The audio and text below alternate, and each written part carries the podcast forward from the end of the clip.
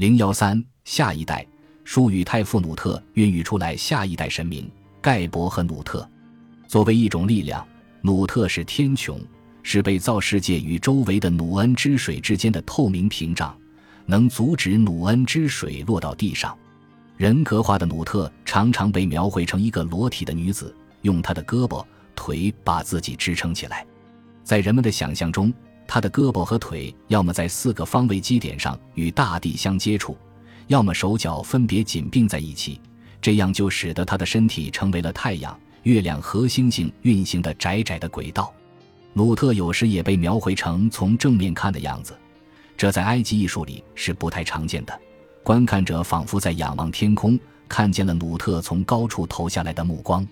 变成大地的盖博神，常常被人格化为一个男子，绿皮肤，侧躺着，手肘支撑着身体。站立时，他常常戴着下埃及的红冠，但有时候也会头顶一只鹅。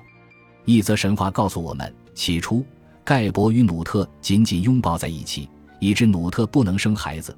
但是叔婆使他们分开。才使得他的孩子得以出生，这巧妙地解释了为什么空气把大地与天空分开。在希腊历史学家普鲁塔克提供的另外一则神话中，盖博与努特不能睡在一起，因为树将他们分开了，不得已他们只能秘密相会。然而拉发现了他们私会的事情，给努特下了诅咒，这使得努特在一年的三百六十天中都无法生育。智慧之神托特伸出了援助之手。他去与月亮下棋，就如他善于书写一样，他也善于赌博。托特打败了月亮，赢了月亮发出的每一束光的七十分之一。他把这些光组成了五天，至于岁末，使得历法成了三百六十五天。